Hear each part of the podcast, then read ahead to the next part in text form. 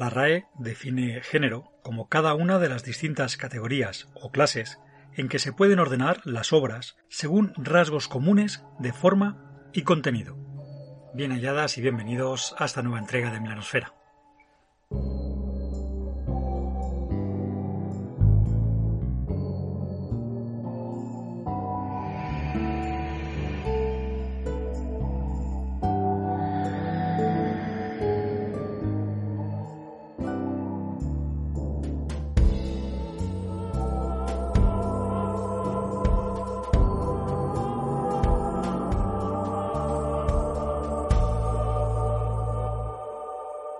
Seguimos con nuestro repaso para pensar todos juntos cómo podemos crear aventuras que nos satisfagan a todos, aventuras que nos dejen felices, que disfrutemos escribiéndolas, diseñándolas, pensándolas y que disfrutemos, por supuesto, jugándolas. Hemos dedicado un par de sesiones a hablar de la preparación conjunta con nuestros compañeros y compañeras de mesa, con los jugadores en definitiva, para compartir con ellos cierta información que va a ser relevante, plausible, importante durante toda la aventura. Una puesta en común de criterios, esperanzas, deseos y líneas rojas que van a hacer que la experiencia sea satisfactoria para todos los intervinientes. Este proceso se puede dar cuando ya tenemos la aventura completamente diseñada o puede ser una manera de indicarnos cómo hemos de diseñar la aventura para que sea lo más eficiente posible en nuestra mesa de juego. Hoy vengo a hablar del género, que como hemos visto es una etiqueta que vamos a colgar a nuestra aventura y que también nos va a facilitar mucho la comunicación. Evidentemente el género puede entenderse como una barrera inquebrantable que debe definir exactamente qué tipo de aventura vamos a jugar o puede entenderse también como una etiqueta que nos da pistas, indicios del tipo de historia que vamos a jugar. La diferencia entre estas dos acepciones es que sencillamente hay personas que van a considerar que ciertas situaciones, personajes, tramas van a quedar fuera del género y se van a sentir incómodas cuando cuando las presentemos en una partida que ellos adscriban a ese género, y hay personas que solo ven unos indicios, unas pistas mínimas, una especie de tráiler publicitario,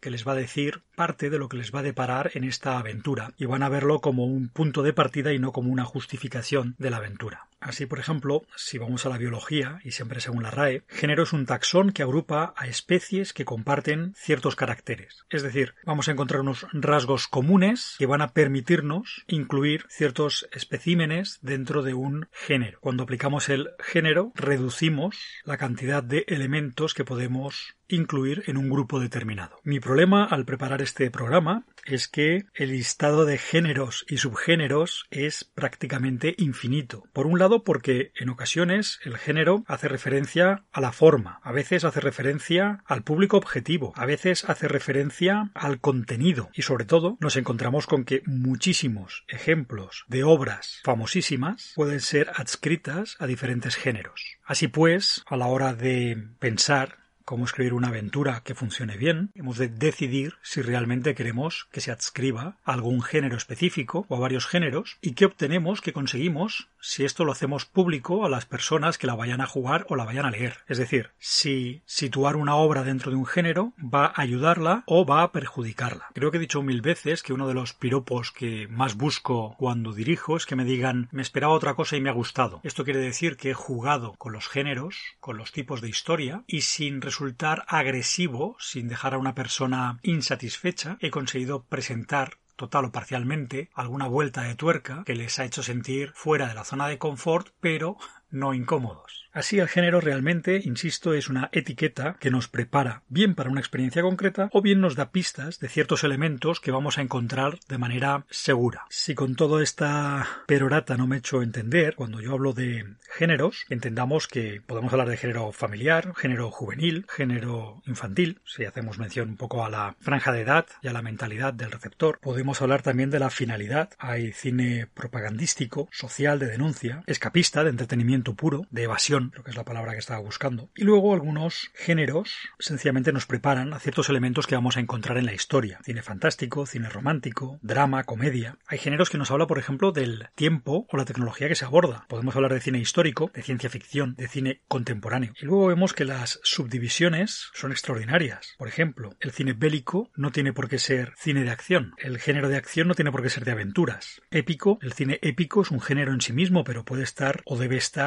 en connivencia con muchísimos otros géneros, porque por sí mismo no es mucho, ¿no? Puede ser épico histórico, bíblico épico, ciencia ficción épica, fantasía épica, cine bélico épico. Y luego vemos también que hay géneros como el western, que parece que se adscriben a un momento histórico muy concreto, pero que luego los vemos referidos constantemente. Esta película de ciencia ficción realmente es un western. He escrito esta historia ambientada en un país fantasioso con claras referencias al continente asiático y es un western en toda su factura, porque reconocemos tipos de personaje, ideas, conceptos, incluso tramas concretas que se adscriben a este género de western. Veréis que estos géneros de los que hablo. Por cierto, he visitado eh, La Butaca del Cine, que es un, blog, tiene un artículo bastante interesante sobre géneros cinematográficos. Casi siempre se van a poder encontrar en la literatura, en el teatro, así que el género, como manera de delimitar el tipo de historia que estamos contando, lo vamos a ver, es multidisciplinar, no exclusivo, evidentemente, de los juegos de rol, ¿verdad? Los superhéroes son un género en sí mismo, es un subgénero de la acción, debemos entenderlo como cine de aventuras. La comedia, cuando una historia tiene trazas de humor, tiene ciertas escenas, ciertos diálogos, cómicos debe ser entendido como una comedia. El ejemplo claro es la película de terror que para rebajar el punto de tensión tiene un momento claramente cómico con ánimo de permitir al público coger algo de aire, coger algo de fuerza, de carrerilla y además presentar un contraste con la siguiente escena que va a ser verdaderamente terrorífica y las risas de antes se ven enfrentadas a esa sensación de shock, de sobrecogimiento, de, miedo de la siguiente escena. O al revés, el elemento cómico hace que sea muy digerible escenas, noticias, mensajes tremendamente duros. Esto se ha utilizado muchísimo en el género del terror, con películas que son consideradas puramente comedias, pero que, al fin y al cabo, si quitamos el elemento gracioso, son historias de terror de cabo a rabo. Pero ese humor se puede utilizar también, como hemos visto antes, para hacer cine de denuncia o incluso para dar fuerza a una historia tremendamente dramática. Pensad en una película como La vida es bella o pensad la constante denuncia social y el tirón de orejas que son las novelas de Terry Pratchett, un escritor dotado que usaba la fantasía y la comedia como medio claro para darnos a conocer sus puntos de vista sobre lo que él consideraba vicios de la sociedad o sencillamente situaciones injustas que debían ser corregidas. Pensad que en muchos casos el género musical se considera tal, se considera un género, y en el fondo no es más que contar una historia en la que en algún momento dejamos a un lado nuestra sensación de realidad y los personajes se ponen a bailar y cantar. ¿Dónde quiero llegar yo con todo esto? A que a la hora de diseñar una aventura nos puede ser de mucha ayuda manejar ya desde el inicio algunos conceptos que asociamos a ciertos géneros, sabiendo que esto no está escrito en piedra y que diferentes personas dan atributos distintos a un mismo género. De hecho, en la propia literatura de fantasía y ciencia ficción, esta separación tan clara entre ciencia ficción y fantasía, pues no existía. Es una cosa que se ha establecido posteriormente. En principio todo era fantasía o todo era ciencia ficción. Hemos acuñado un término, fantaciencia, cuando no tenemos muy claro qué etiqueta colgar. Como digo, estas etiquetas, si no son una camisa de fuerza, si no son una jaula, pueden ser también una ayuda. Cuando cogemos tres, cuatro géneros, sin darle más vueltas a su origen y a qué puede pensar toda persona, que van a suponer, nos van a dar también unos atributos, unos rasgos que van a convivir y al combinarse nos van a dar una historia con muchos puntos fuertes. Nos van a ayudar a poner ciertas puertas, ciertos límites, y nos van a ayudar. Cuando dudemos, cuando dudemos cómo puede continuar esta trama, cómo puedo desarrollar este personaje, cómo puedo definir a esta persona o cómo puedo presentar esta localización, recurrir a esos puntos comunes que tienen las obras adscritas a determinado género puede sernos de mucha utilidad. A su vez, hemos de plantearnos si vamos a romper con una de esas, uno de esos pilares fundamentales de un género, si la historia no se va a resentir y si nuestro grupo no va a quedar un poco desubicado. No olvidemos la importancia que le hemos dado a las expectativas en todo lo que hemos hablado durante la sesión cero. Pensemos también que el género hace referencia muchas veces a elementos absolutamente no relacionados con la historia. Cuando hablamos de películas de clase B, la historia no se ve impregnada de esta etiqueta que le ponemos porque sabemos que en la mayoría de los casos esa misma historia se puede hacer con un gran presupuesto, con unos guiones sólidos, con unos actores de primera línea y el resultado es muy diferente. Es decir, la etiqueta que damos, película de serie B o bajo presupuesto, puede llegar a ser un género. Da una información y sin embargo no nos dice qué clase de historia estamos haciendo. Y por supuesto, como ya hemos visto antes, al hablar de combinar géneros, debemos recordar que los géneros no son necesariamente excluyentes. Es verdad que podemos decir que el cine costumbrista y el de superhéroes en principio tienen poco que ver, pero si leemos un TVO como Top Ten, veremos cómo hemos llevado Canción Triste de Hill Street al campo de los superhéroes. Hemos imbuido de carga dramática, de desarrollo personal, de historias pequeñitas que nos emocionan y nos hacen temblar y nos hacen sentir, en definitiva, en un contexto claramente propio de la ciencia ficción. Es un ejemplo de cómo jugar con los géneros, drama policíaco más superhéroes, genera un vehículo maravilloso para contar historias muy interesantes y para hablar de temas pujantes y espinosos que atañen a la sociedad contemporánea. Siempre se ha dicho que uno de los motivos por los que la ciencia ficción ha gozado casi siempre de éxito entre los lectores,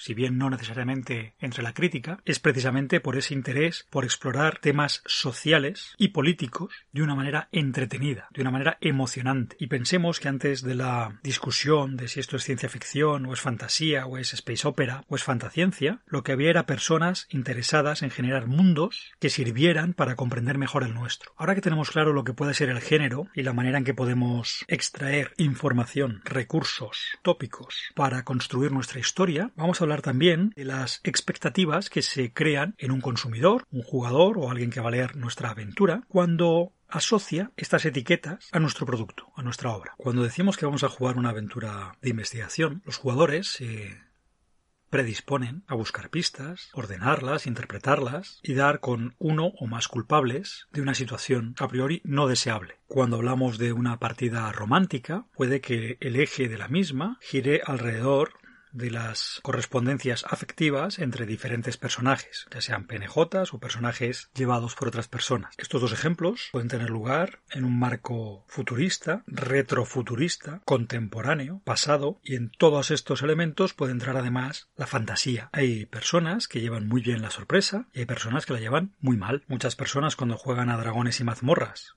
y encuentran una nave espacial, se sienten de alguna manera traicionados, desubicados, porque para ellos la fantasía no deja cabida a la alta tecnología y desde luego les, les saca, les saca de la experiencia que querían buscar. No deja de ser esto curioso, dado que los inicios de este juego claramente incluían elementos de alienígenas, naves espaciales, rayos láser, etc. De la misma manera que si vamos a jugar un western y de repente aparece un vampiro, habrá jugadores que se levanten de la mesa y digan no, no, yo quería jugar un western, quería jugar algo que fuera más o menos verosímil y encuadrado en una época histórica muy determinada, en un marco geográfico muy claro, y no quiero vampiros en mi historia western. Fijaos que no hay nada malo en mezclar los géneros.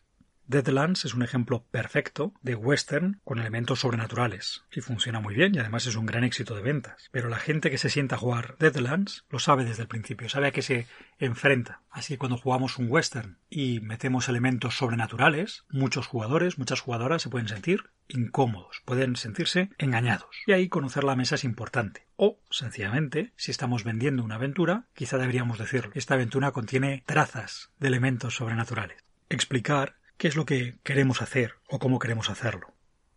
Yo creo que un debate como esto es space opera o es ciencia ficción tiene poco sentido si la historia que me están contando, los personajes, las localizaciones, las situaciones, me interesa. Sí que es verdad que esas personas que buscan una especulación intelectual sobre a dónde nos puede llevar la tecnología o qué futuro puede depararle a las sociedades humanas dado un determinado desarrollo tecnológico y social, se pueden sentir traicionados al leer una space opera si no se les ha advertido ese subgénero. Cuando yo pienso en el género o en los géneros que voy a trabajar, me gusta fijar cuáles son los pilares que voy a respetar, que considero que son adecuados para mi historia y que pueden ayudar a un potencial público, a un potencial jugador, a una potencial compradora de mi obra, que pueda reconocerlos y que le haga sentirse cómoda una vez lee el producto. Pero también veo cuáles de esos pilares me apetece descolocar un poquito, virar, decorar de una manera diferente, para que yo mismo no me sienta constreñido y mi historia no esté al servicio del género, sino el género al servicio de mi historia. Todas las etiquetas que queramos ponernos como plataforma desde la que empezar a andar para construir nuestra historia y que nos sirva a su vez de colchón o paracaídas o seguro o apoyo todo lo que nos sirva para decir no puedo continuar, voy a ser fiel a estos géneros y voy a dar algo tópico que puede ser manido, puede ser poco imaginativo, pero a su vez nos va a permitir dar ese vallecito de tranquilidad a nuestros jugadores porque se reconocen cómodos y van a saber interactuar con esas escenas, esos personajes, esos tonos, esas tramas, porque por fin tocan pie y saben que están dentro de un género con unas normas o características o rasgos muy reconocibles. Y permítete que esas escenas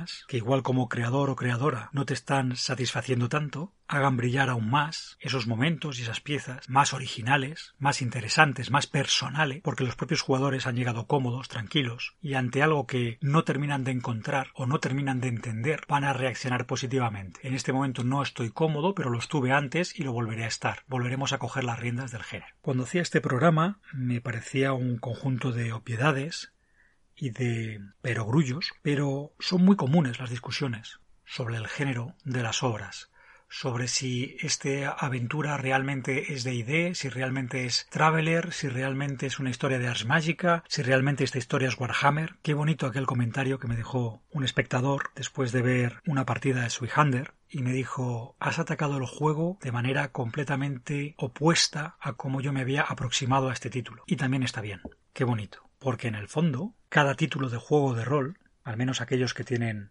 una ambientación determinada, son en sí mismo un género. Y cuando alguien juega Shadowrun, que es una mezcla de géneros tremenda, cuando alguien juega Shadowrun, está jugando eso, género Shadowrun, y tiene una serie de expectativas. Y hemos de explicarle cuáles vamos a respetar y qué cosas no vamos a respetar. Por lo menos, darle alguna pistita. Un cordial saludo, muchas gracias por escuchar, disfrutad de los próximos días y sed felices.